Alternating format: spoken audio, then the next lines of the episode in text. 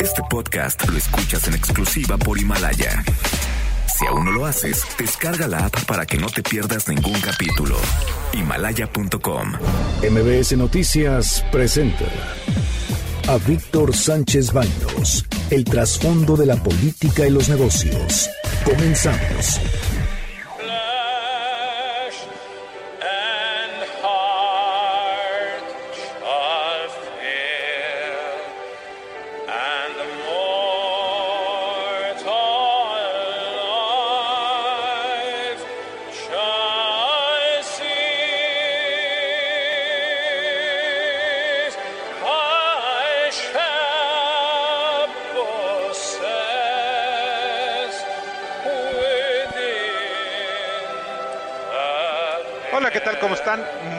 Buenas noches. Los saludo con mucho afecto. Soy Víctor Sánchez Baños en MBS. Les agradezco muchísimo que nos acompañen esta noche, esta noche en donde pues muchos estamos en encierro y es lo mejor que puede ocurrir porque de verdad no suena demagógico, no suena mentira, no suena exagerado. Estando en casa te conviertes en un héroe.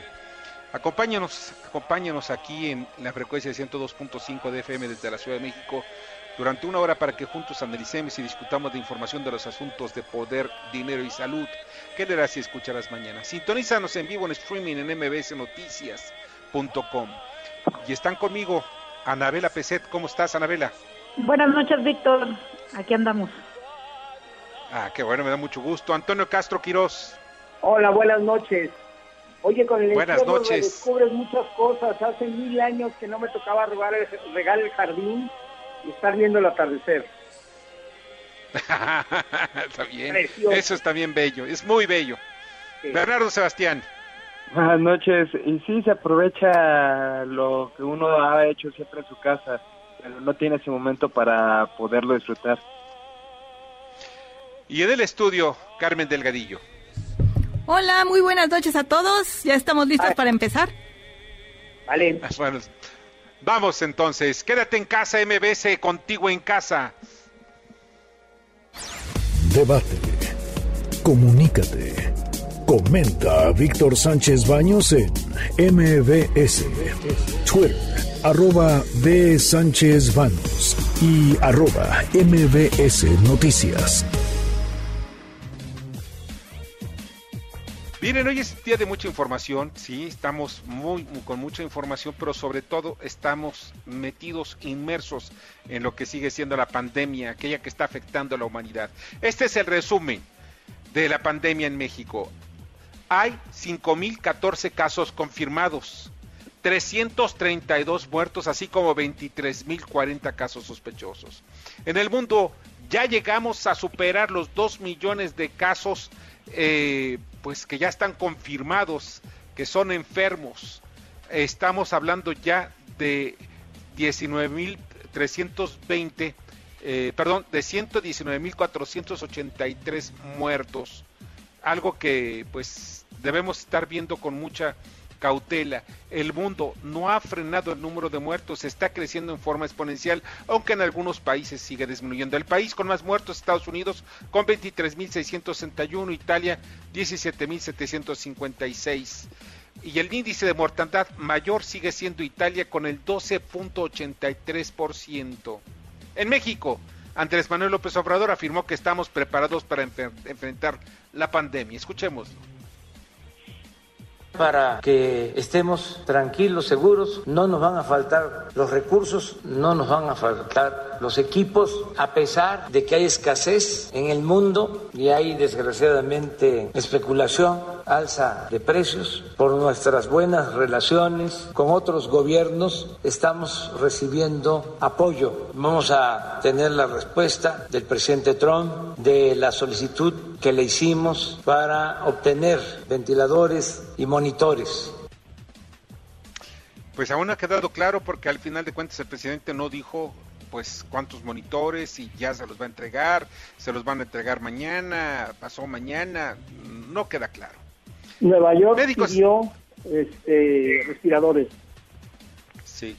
Bueno, todo mundo está pidiendo ventiladores, incluso yo escribo mañana, la guerra secreta donde los servicios de inteligencia de todos los países del mundo, excepto el de México, porque México no tenemos servicios de inteligencia. Aquí tenemos puro chisme, eh, chismarajos que tienen, por un lado, le dicen un chisme a otro, pero no hay servicios de inteligencia de veras.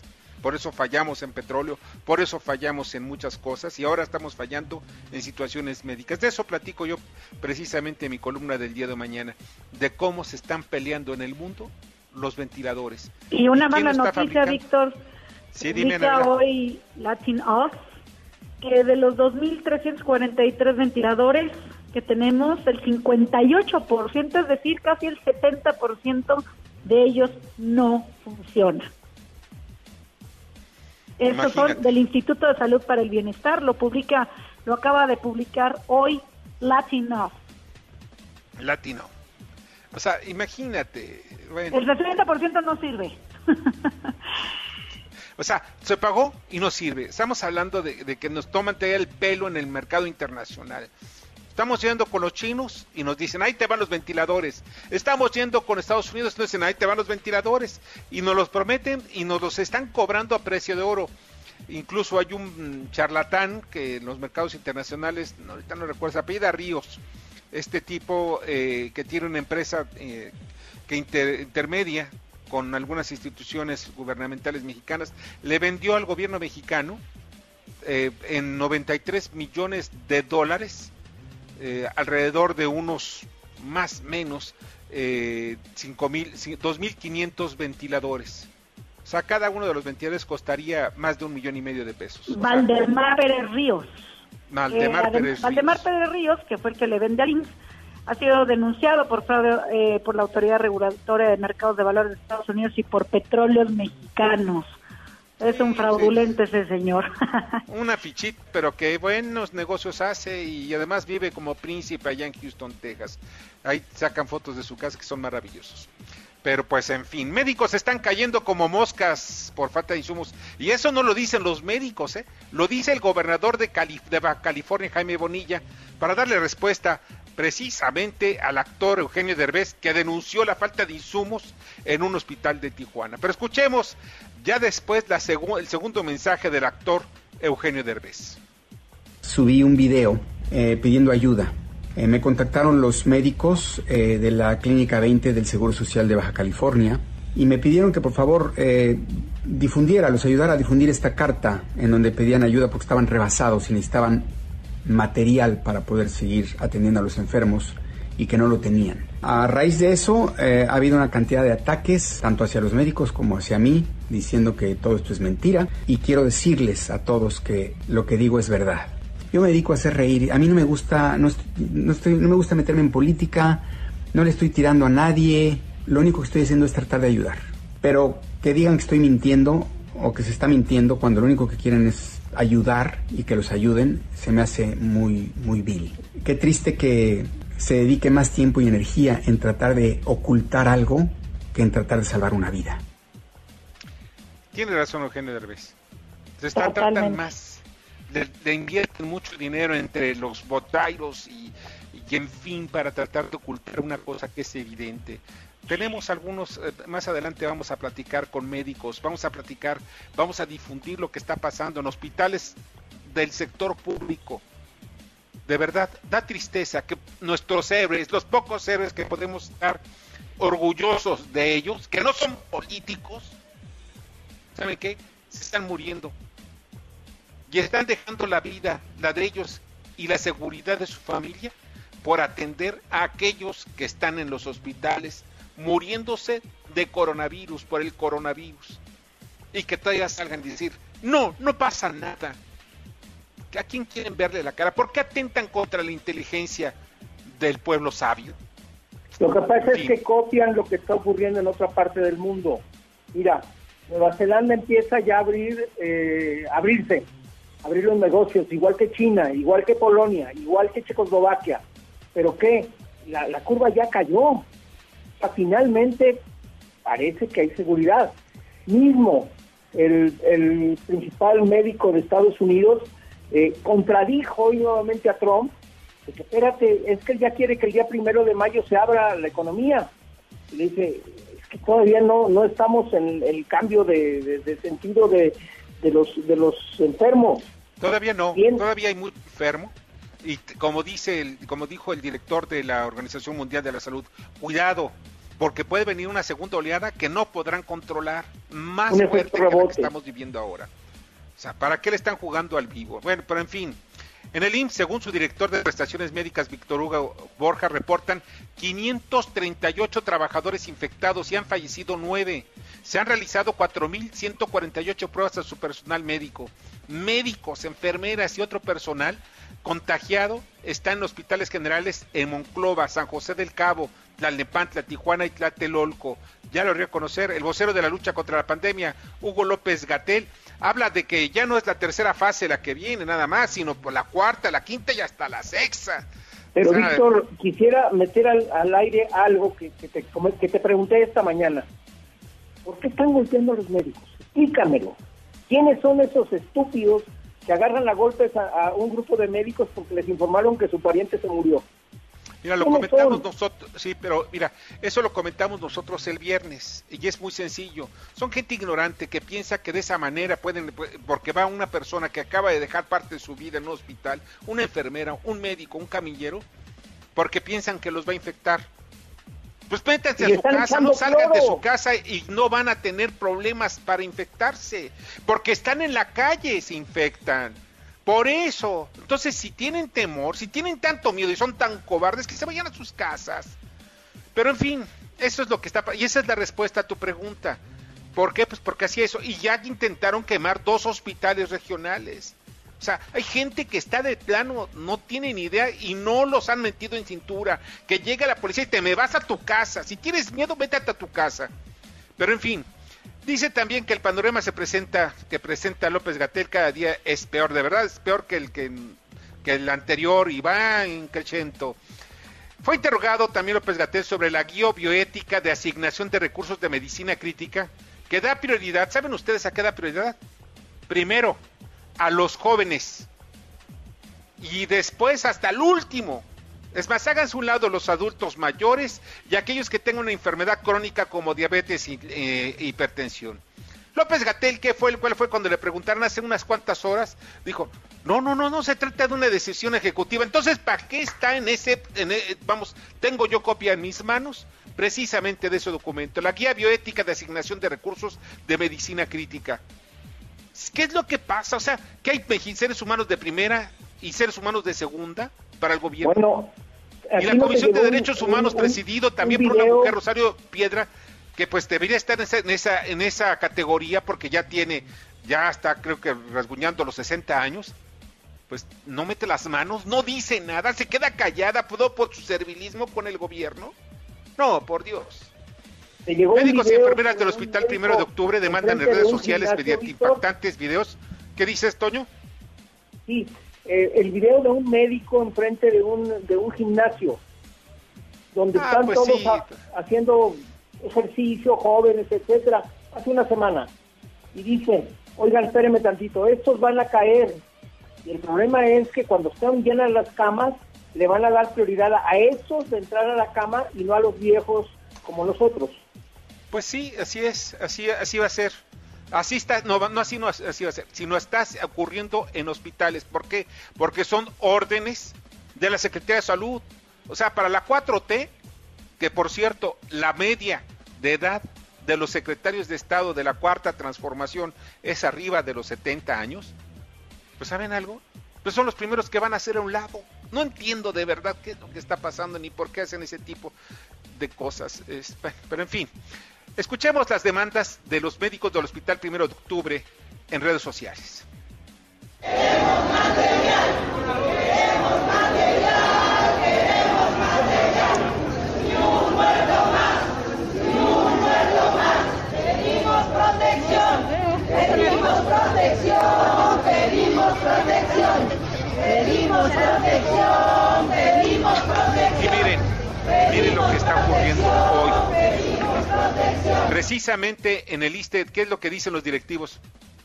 No pasa nada. Hay suficientes insumos. Bueno, dan positivo personal médico, paramédicos y personal de urgencias, enfermeras en el ISTE de Nayarit. acusan también de falta de materiales. Además del primero de octubre que está en la Ciudad de México, en Nayarit tampoco hay materiales. Repito, ¿qué es lo que está pasando? Están llegando los materiales, ¿a dónde se los están guardando? Sé que hay, y es una fuente de, digna de todo crédito porque la conozco muy bien. Me están diciendo de que gran parte de los materiales no llegan a los hospitales. ¿Dónde quedan? ¿Quién sabe? Hay incluso mascarillas N95, estas que son muy profesionales, pues simplemente no las tienen. Que se quedaron en alguna parte de ese aparato burocrático. Y estamos hablando que día a día tarda en llegar y médicos y enfermeras están muriendo.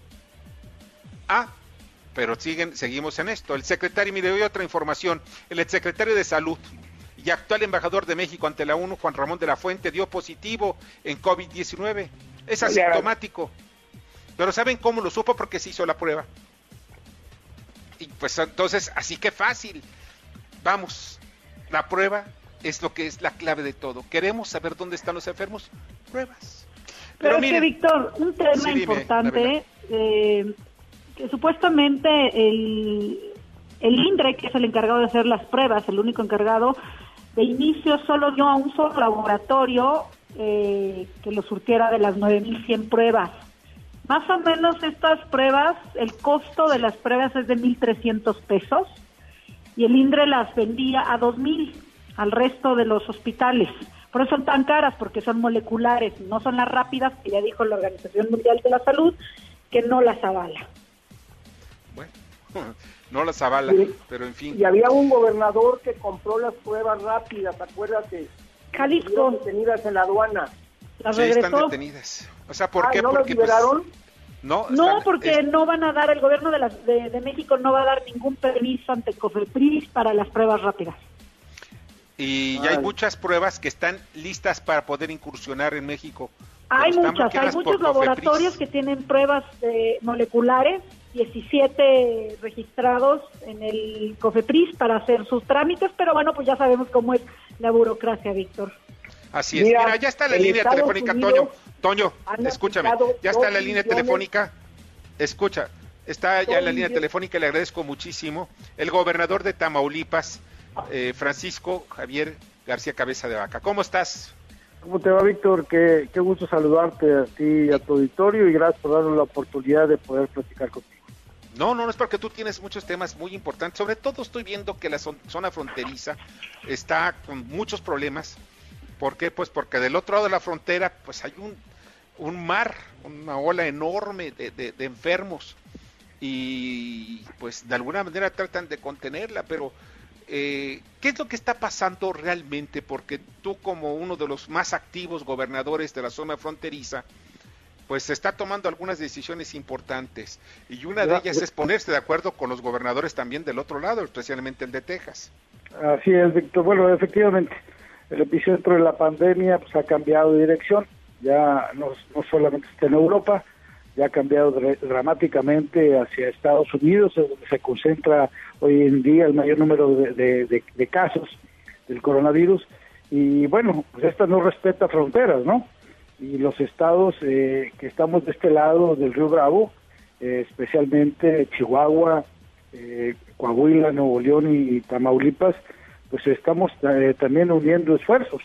muy recientemente hemos tenido ya cinco reuniones, todos los viernes los juntamos, ya hablo específicamente en esta ocasión de Coahuila, Nuevo León y Tamaulipas, Miguel Ángel Riquelme de Coahuila, eh, Jaime Rodríguez de, Nuevo León y un servidor de Tamaulipas, y donde eh, hemos reunido a nuestros equipos tanto de salud eh, como Secretaría de Gobierno para tomar a cabo acciones en conjunto. Hay que tomar en cuenta que estos eh, tres estados están muy hermanados, hay mucha relación comercial y económica entre nosotros, por eso que hemos tomado acuerdos en conjunto de poner a disposición de los tres estados nuestros tres sistemas de salud, eh, hemos eh, tomado acuerdos eh, también de, poder llevar a cabo un número importante precisamente de muestras, muestreos más grandes eh, que nos permita nosotros identificar a, las personas que puedan estar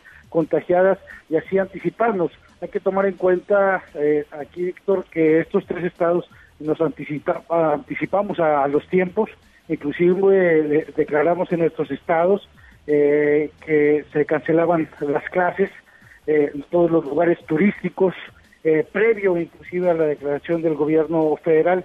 Eso nos ayudó a ganar un poquito eh, de tiempo, pero sobre, sobre todo poder preparar a nuestros sistemas de salud que hoy en día estamos aplicando. Y algo paralelo, no menos importante, tiene que ver eso que tú mencionabas, la vecindad que tenemos con, con Texas. Precisamente el día de hoy tuvimos una videoconferencia con autoridades de Estados Unidos, con congresistas, con personal eh, de, del gobierno de Texas como también como el departamento de, Texas Department of Health Services, eh, entre otras personalidades, donde estuvimos rebotando ideas y, qué acciones podemos llevar a cabo en conjunto, entendiendo también que eh, la pandemia hoy en día está afectando a Texas y a todos los estados que colindamos con ellos. En este caso, Chihuahua también, Javier Corral, se integró a esta eh, videoconferencia y donde surgieron pues, algunas ideas muy importantes. Una de ellas que yo quiero recalcar tiene que ver con eh, una prueba rápida, pues llamarla de esa manera, que se está llevando a cabo en Texas, la prueba Abbott, que ha permitido que, que Texas haga algunas contenciones. Estamos viendo la posibilidad de poder adquirir a través de ese laboratorio para estos cuatro estados. Entonces ya imagínate Texas, Chihuahua, Coahuila, Nuevo León y Tamaulipas llevando a cabo eh, estas pruebas rápidas eh, podemos de alguna forma anticipar algunas acciones que nos permitan identificar a las personas contagiadas y así poder actuar de, una mejor manera. Hola, ¿qué tal? Buenas noches, Francisco. Hola, Bernardo. ¿Cómo estás, Bernardo? Buenas noches. Has hablado de esos acuerdos que estuviste con los otros gobernadores de México, pero ah, ¿sabes de los acuerdos que se tengan en Estados Unidos? Porque también allá hay muchísimos más, como comentaba Víctor al principio de la entrevista, y de este lado hay menos. Obviamente pensamos que es por las pruebas, pero también podemos pensar porque no es la el mismo flujo de gente que viene de Estados Unidos a México. ¿Hay algún tipo de filtro o hay algún acuerdo de filtros sanitarios en la frontera? ¿Y qué es lo que están haciendo también nuestros gobernadores de sus estados para que esto no se vaya a ver ese brinco también de Estados Unidos a México con ellos? Claro, Bernardo, mira, te comento. Eh, tomando en cuenta que entre estos tres estados contamos con cerca de 20 cruces fronterizos, especialmente Tamaulipas, que tiene 17 cruces fronterizos, dos de ellos ferroviarios y 15 eh, que son eh, tanto de peatones como también para tráfico comercial. Ahí lo que hizo el gobierno del estado de Tamaulipas es mandar un ejército de 250 personas, tanto de COEPRIS como también de bienestar, a estar checando a todas las personas que estaban circulando de Estados Unidos hacia, hacia México, eh, checando la, temperatura, un tipo de cerco sanitario que nos permitiera identificar a aquellas personas que tuvieran, pudieran tener eh, síntomas. Pero era también muy difícil poder contener ahora el tema de los paisanos.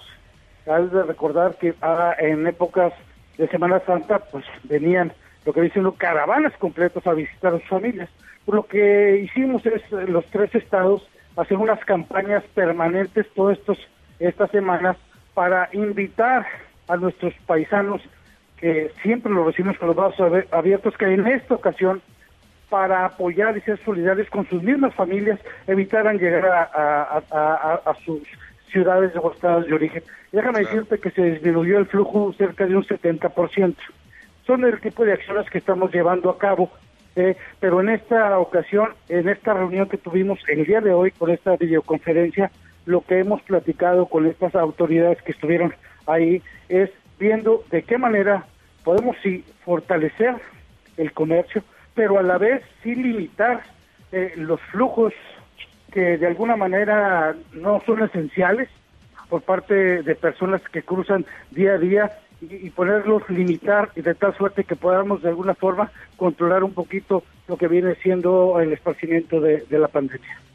Oye, eh, Francisco, hay algo que a mí me, me, llama la atención, precisamente la postura que están adoptando algunos gobernadores ante la necesidad de recursos, ante esta pandemia. y también por las consecuencias que va a tener la economía, las economías de todos los estados que no tienen realmente, no tienen dinero. Rompimiento del pacto fiscal o el cambio de reglas del pacto fiscal. ¿Cuál es tu opinión al respecto? Bueno, de, entrada comentarte que, esto no es nada nuevo, pero déjame iniciar diciendo lo siguiente. Desde hace ya algunas eh, semanas, eh, a través de la CONAGO, se pidió una reunión con el señor presidente de la República, pues para poder externarle eh, no solamente las preocupaciones, sino sumar esfuerzos con las acciones del gobierno federal para poder enfrentar el tema de la pandemia del coronavirus, misma que desafortunadamente nunca, nunca se dio. Y sin embargo, sí sale el gobierno federal a dar a conocer que ya los gobiernos de los estados tenían dinero para enfrentar la pandemia toda vez el coronavirus, toda vez que habían adelantado del INSABI, que son recursos etiquetados que le corresponden a todos los estados, para enfrentar eh, esta pandemia. Situación que no solamente eh, no es eh, correcta, sino que falla totalmente a, la verdad. Y déjame decirte por qué. Esos recursos de los que hablan son recursos que ya estaban etiquetados, que ya están comprometidos y son para la operación del día a día de los sistemas de salud de todos los estados. Siempre se le pidió a la federación que creara un fondo, un fondo especial donde los estados pudiéramos enfrentar el problema del coronavirus, fondo que al día de hoy no se ha creado. Adicionalmente, sabemos que viene una segunda oleada que actualmente ya se está resintiendo con el tema económico y donde existe, por supuesto, la preocupación, pero sobre todo la voluntad de todos los gobiernos estatales, entidades federativas, de poder apoyar a las MIPIMES, a las micro, pequeñas y medianas empresas, que son las que generan el 80% de todos los nuevos, eh, perdón, de todos los empleos en el país y que hoy en día están en riesgo. Y así como estamos nosotros comprometidos con poder eh, ayudar eh, y coadyuvar con el gobierno de la República a contener la pandemia y evitar a toda costa eh, muertes de personas, pues por supuesto que también queremos evitar a toda costa la pérdida de empleos, que no se vayan a perder empleos, pero sobre todo que muchas de estas empresas no vayan a desaparecer. Y de igual manera se pidió que se hiciera un fondo y pues desafortunadamente al día de hoy no hemos visto nada al respecto. Es ahí donde los estados, Coahuila, Nuevo León y Tamaulipas, que casualmente entre los tres generamos más del 20% de los ingresos de los impuestos de la federación, hoy en día damos a conocer que hemos recibido un trato inequitativo, que no han apoyado las propuestas que estamos haciendo, pero a la vez también señalar que el tema de poder analizar el pacto federal no es un tema nuevo, es un tema que hemos propuesto desde hace ya varios meses y hay quienes lo han querido politizar y decir, bueno, es que están aprovechando la oportunidad. No, lo que estamos haciendo es señalando que si somos los que más aportamos, por lo menos debe de haber una contribución y un apoyo por parte de la federación para que juntos podamos enfrentar tanto el reto y el grave problema de la pandemia como también poder apoyar a los sectores productivos. Pues eh, pues, Francisco, no sabes de verdad cuánto te agradezco que hayas estado esta noche con nosotros y pues vamos a seguir pendientes a ver cómo sigue este asunto. Gracias, Víctor, gracias, Bernardo, que pasen buenas noches y estaremos en contacto. Muy buenas, noches. Francisco. Francisco García, cabeza de vaca, gobernador del estado de Tamaulipas. Y vamos a un corte y, antes del corte vamos, a, vamos al comentario también de Alejandro Armenta, presidente de la Comisión de Hacienda del Senado de la República. Y cuando regresemos, platicaremos también pues con Israel Reyes, especialista en ciberseguridad. Víctor, buenas noches, buenas noches a tu audiencia. Estamos entrando en la fase crítica de la pandemia del coronavirus. Tenemos que ser muy cuidadosos, no podemos confiarnos. Si bien es cierto que México no ha presentado el mismo número de casos de contagio que otros países, ni de muertes que lamentamos indudablemente. Tenemos que seguir resguardando a nuestros adultos mayores y a las personas que tienen algún tipo de problema crónico degenerativo. Es el momento de no confiarnos. Y para ello también es el momento de iniciar todo un proceso de rescate de la economía del país que está sufriendo las consecuencias de esta pandemia y de la cual ningún país es ajeno. Es por eso que Estamos totalmente de acuerdo en el grupo parlamentario de Morena que exista justicia tributaria para todos. Lo mismo que se exige a las pymes para que paguen sus impuestos y lo están haciendo, hay que exigirle a estas 15 grandes empresas nacionales o que trabajan en México para que paguen los 50 mil millones de pesos que nos adeudan a los mexicanos y que el presidente de la República ya comprometió para que esos recursos se sumen a la bolsa de un millón de microcréditos para las micro, pequeñas y medianas empresas en su rescate. Con estos 50 mil millones de pesos que necesitamos que ya paguen los morosos de esas grandes empresas, se podrían invertir en 3 millones de microcréditos que serían un respiro muy importante en este momento para la economía mexicana. Vamos a lograrlo juntos. Escuchas a Víctor Sánchez Baños. Vamos a una pausa y continuamos.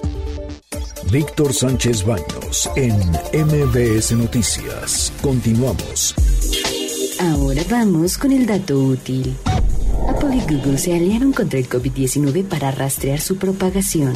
El sistema comparte datos a través de Bluetooth con las apps aprobadas para saber si ha estado en contacto con algún posible positivo.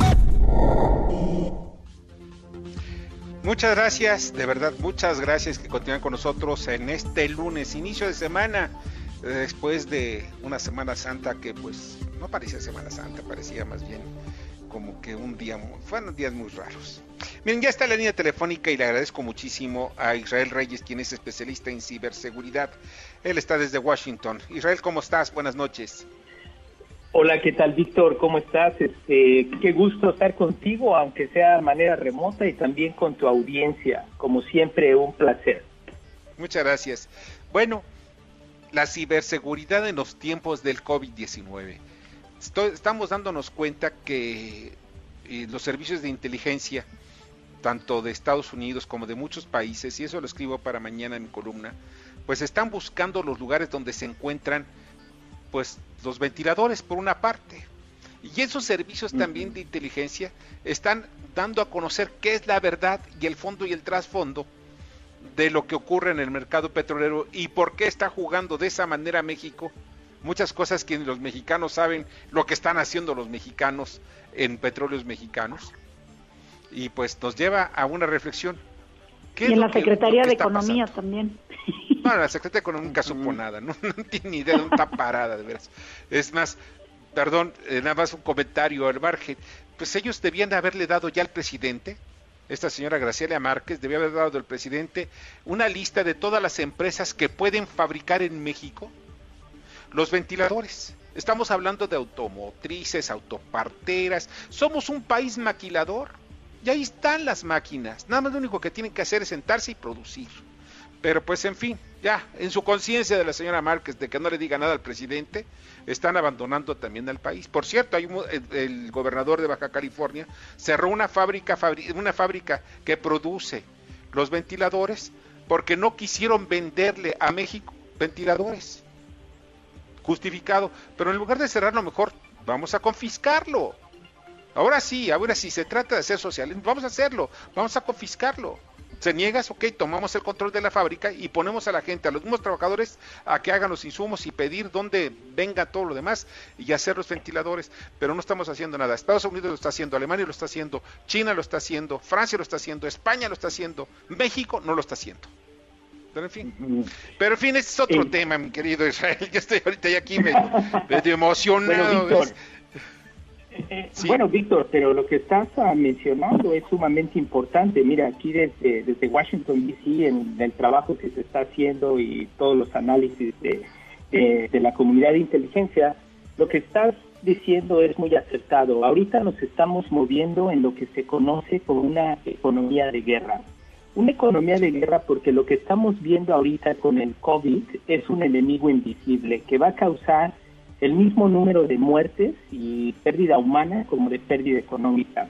Ahorita eh, lo que se está haciendo y lo que anunció el presidente Donald Trump es de que teníamos que hacer una facility repurpose, o sea, hacer el propósito, el repropósito de algunas empresas para empezar a crear esos insumos a los que tú mencionabas, como es en la economía de guerra. Inclusive ahorita lo que está pasando con el precio del petróleo que se cayó entre el 38% a partir de, noviembre, diciembre, enero, febrero, cuando empezó el, el COVID por la por la ausencia de la demanda de los mercados. Ahorita estamos en un momento de verdad muy crítico, muy difícil, tanto del aspecto sanitario como del aspecto de pérdida económica, pérdida de vida. Es imposible pensar que vamos a sostener la economía a través de cuarentenas y cuarentenas. Yo creo que lo que vamos a tener que hacer o adaptarnos es a aprender cómo vivir con el virus y cómo crear inteligencia y utilizar la ciberseguridad precisamente para combatir este enemigo invisible. ¿Y a qué me refiero con esto? Bueno, actualmente lo que estamos proponiendo en la comunidad de inteligencia es el uso de la metadata, o sea, de los datos que producen los teléfonos. ¿Para qué? Para poder hacer un, un traceback o un trazar o retrace, ¿cómo se dice retrace? Retrace a, a, las personas y todos los movimientos de ubicaciones donde se desplazaron esas personas para ver cuáles pudiesen estar infectados y en caso de los que están infectados hacer un análisis en los dispositivos, en lo que se conoce como el cyber surveillance o en la vigilancia cibernética, para ver estos desplazamientos, red de vínculos, para ver con cuántas personas tuvieron contacto, cuáles fueron las rutas que se desplazaron por los últimos 60 días, para tener conocimiento. Aclaro Israel, ¿lo podemos hacer en México? La pregunta, la pregunta, es esta, ¿lo podemos hacer en México? ¿Será muy difícil? difícil? No, no, mira, sí se puede porque son las tácticas y las técnicas de inteligencia que se utilizan para, pues, para aspectos de seguridad nacional, para aspectos, para muchos aspectos. O sea, es más, las empresas financieras, Facebook, Google, Apple, todos utilizan esta metadata. Recordemos que la metadata son los datos que originan sus dispositivos móviles cuando los prendes automáticamente. No tienen un contexto humano y para eso se necesitan los científicos de datos o los analistas, que son los que traducen de esa data abstracta en una data que tiene contenido humano. Por ejemplo, aquí es mucho más fácil porque lo único que estás haciendo es hacer el análisis de desplazamiento del dispositivo, asumiendo que esa persona tiene un dispositivo móvil y teniendo acceso a qué otras personas estuvieron en contacto o cerca de ese dispositivo. Recordemos ¿es caro Israel? Ajá. ¿Esto es caro? No, no es, caro. O sea, se, se necesita la, la, el las personas que tengan el conocimiento tanto de matemáticas como ciencias de computación como hackers, pero de los buenos, de los de los que hacen pues, cosas buenas para poder encontrar esto, ¿no? Así como se encuentra a una persona secuestrada a través del análisis de, de la data, de la metadata, bueno, también puedes encontrar, identificar a una persona infectada con el COVID y ver en dónde estuvo. A lo mejor esa persona estuvo en el metro, a lo mejor estuvo en un estadio de fútbol, a lo mejor estuvo en un concierto y bueno, eso te va a dar un indicador para poder hacer el análisis de cuántas personas o cuántos brotes puedes tener. Realmente no es caro, es donde aquí México y nosotros los mexicanos tenemos que, entrar en esta nueva era de la tecnología, de la ciencia, de la matemática aplicada, de la, de la, de la ciencia de datos y, y todo esto, la inteligencia artificial y el machine learning, pues que son las tácticas que se utilizan para, para hacer esto, ¿no? Pues Ahorita, por ejemplo, tocando decisión y voluntad política, que en México no la hay. Esa es una pena. Israel, pues oye, no sabes cuánto agradezco que hayas estado con nosotros esta noche. Y vamos a seguir pendiente porque tienes muchos datos muy, muy interesantes. Claro que sí, Víctor. Bueno, pues un placer estar con tu audiencia y les deseo que todos permanezcan saludables, que eventualmente nos vamos a tener que acostumbrar a vivir con el virus, pero tomar las medidas de precaución, lo que lo que recomiendan los doctores, fortalecer el sistema inmune y bueno, hacer uso buen uso bueno y positivo de la tecnología y de la ciberseguridad. Sí, sí, sí, para bien de las mayorías y de todos. Muchas gracias, Israel, que la pases muy bien. Hasta luego. Hasta luego. Hasta luego, Israel Reyes, especialista en ciberseguridad. Vamos a un corte y al regreso vamos a platicar con el doctor Jorge N. Aquel, eh, bueno, no damos su nombre completo por respeto a su anonimato, pero tenemos la información completa de quién se trata, no es un asunto anónimo, pero ¿qué es lo que está pasando en el hospital primero de octubre del ISTE? Escuchas a Víctor Sánchez Baños. Vamos a una pausa y continuamos. Víctor Sánchez Baños en MBS Noticias. Continuamos. Ya regresamos con el dato inútil. En 2019, el número de usuarios de smartphones en México fue estimado en aproximadamente 75.4 millones. Se prevé que este número supere los 92 millones en 2024, de acuerdo con un reporte de Statista. Muchas gracias que continúen con nosotros en MBS Noticias, en MBS Radio. Y pues ya está en la línea telefónica el doctor eh, Antonio Valencia, habíamos pensado que fuera a través del anonimato, pero nos dice que no tiene nada que ocultar y que él, él es un médico del hospital primero de octubre. Hola, ¿qué tal? ¿Cómo estás, Antonio? Muy buenas noches y gracias por aceptar la llamada. Hola, ¿qué tal? Muy buenas noches. Me gustaría que nos platicaras brevemente qué es lo que está pasando en el hospital primero de octubre y qué es lo que, lo que ocurre con, con la falta de insumos y sobre todo protección para los médicos, enfermeras, camilleros y todo el personal médico que atiende el COVID-19. Claro, este, bueno, básicamente la problemática que, estamos teniendo y que realmente no es solo en el primero de octubre, sino en varios hospitales públicos, tiene, tiene pues dos vertientes, una que es la problemática interna y otra que es la problemática externa. En cuanto a la problemática interna, pues básicamente es, hay poco material, hay pocos insumos, eh, llámese bates especiales, uniformes tipo eh, uniformes especiales para ver a los a los pacientes que están intubados o que generan aerosoles, cubrebocas N95.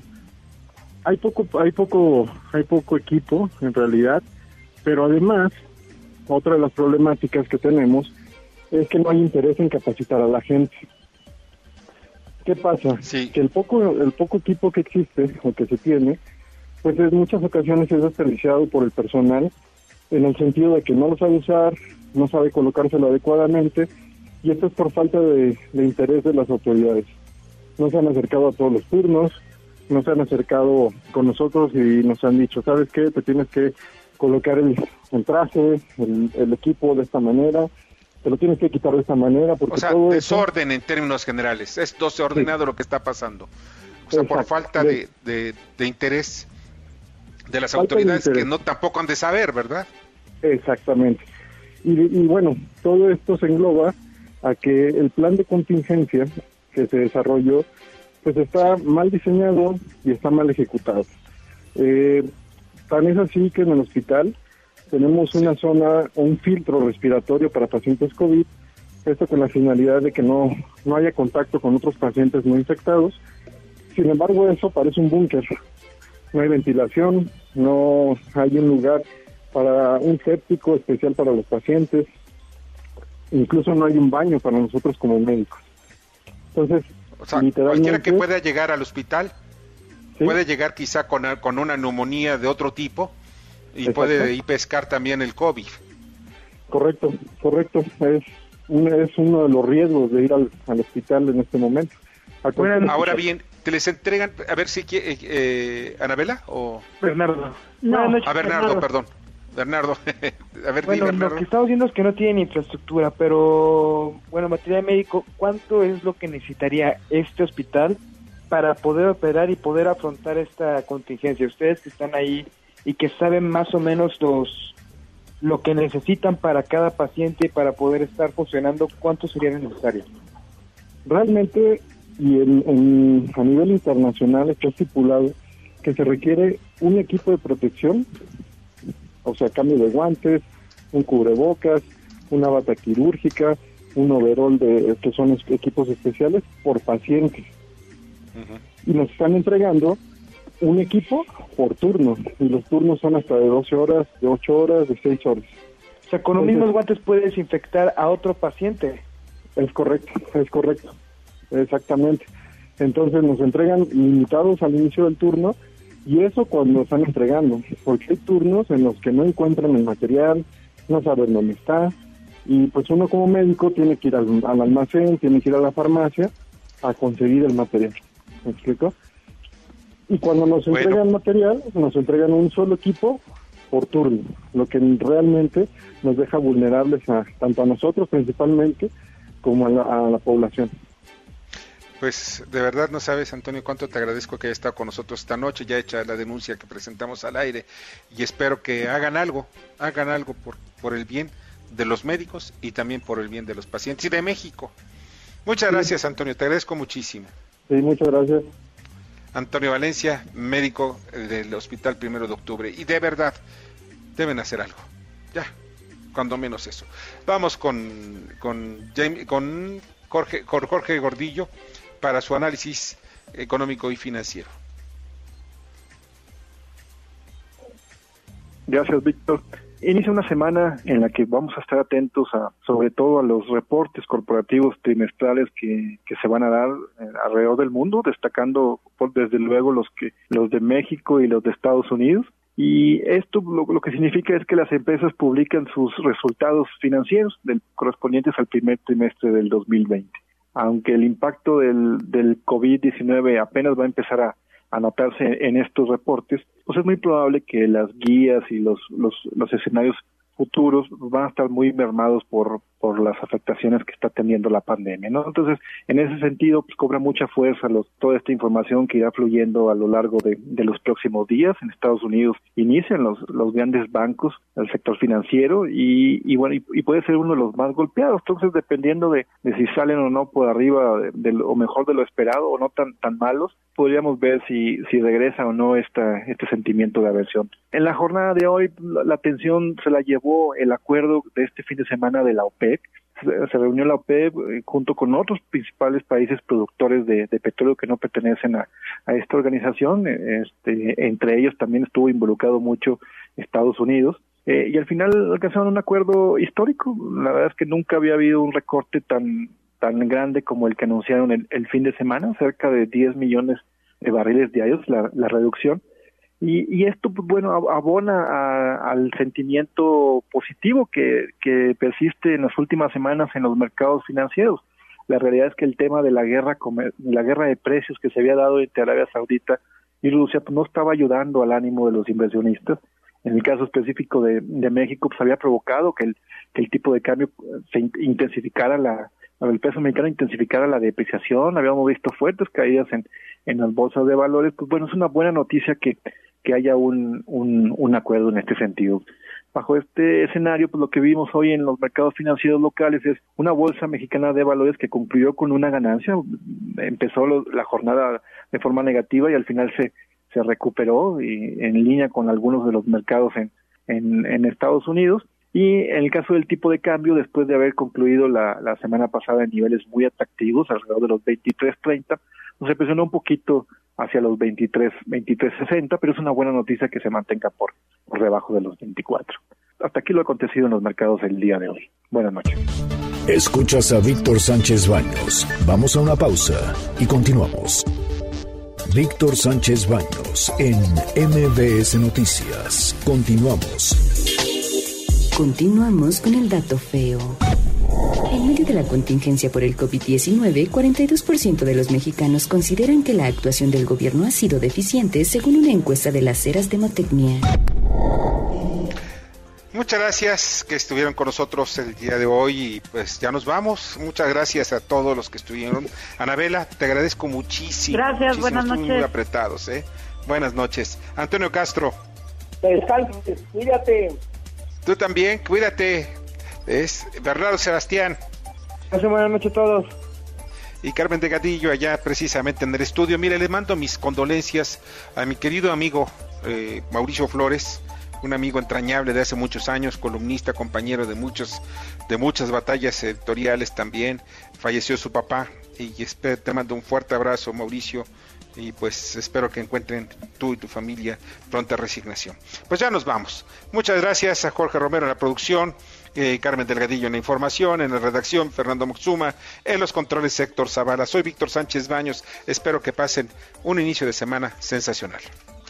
Las opiniones vertidas en este programa son única y exclusivamente de estricta responsabilidad de quien las expresa. MBS Noticias presentó a Víctor Sánchez Baños, el trasfondo de la política y los negocios. Este podcast lo escuchas en exclusiva por Himalaya. Si aún no lo haces, descarga la app para que no te pierdas ningún capítulo. Himalaya.com